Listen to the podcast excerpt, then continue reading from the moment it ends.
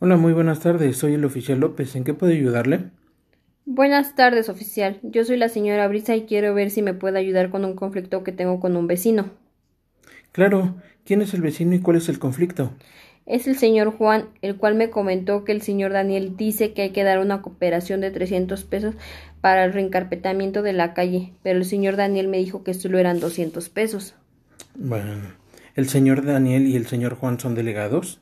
Solo el señor Daniel. El señor Juan solo es representante vecinal. ¿Y usted ya habló con el señor Daniel? Sí, hablé con él la semana pasada. Bueno, ¿qué le parece si se pone de acuerdo con el señor Juan y acuden los dos a platicar con el señor Daniel, para así poder salir de dudas, ya que pudo haber cambios en la cantidad solicitada y solo el señor Daniel les puede explicar. Me parece bien la solución que me da. Lo voy a ir a ver, pero hay la posibilidad de que nos pueda acompañar.